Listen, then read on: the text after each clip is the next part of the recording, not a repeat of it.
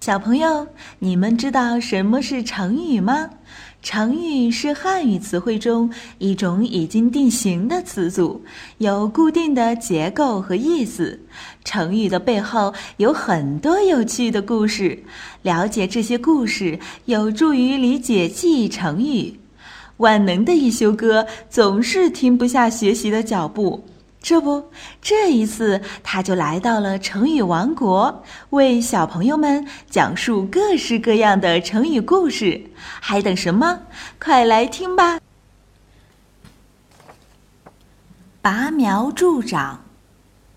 春天到了，万物开始生长。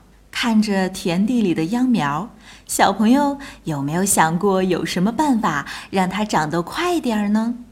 传说春秋时期，宋国有一个急性子的农民，一天到晚琢磨怎么能让庄稼长得快点儿。可是每天瞧来瞧去，发现庄稼还是不知愁似的不长进。他越看越气，终于忍不住伸出手，疼，给拔高一截儿。嘿，这回妥了，终于看着像点样了。他越看越乐，忍不住把地里所有的庄稼都给拔高一截儿。一天下来，虽然疲累不堪，但心里这个爽呀！回到家，他兴冲冲地告诉家人：“我今天办了一件大事，我帮咱家庄稼长高了一大截儿。”他儿子听后，连忙跑到地里，发现可怜的庄稼全都死掉了。小朋友，你们说这个人是不是太可笑了呀？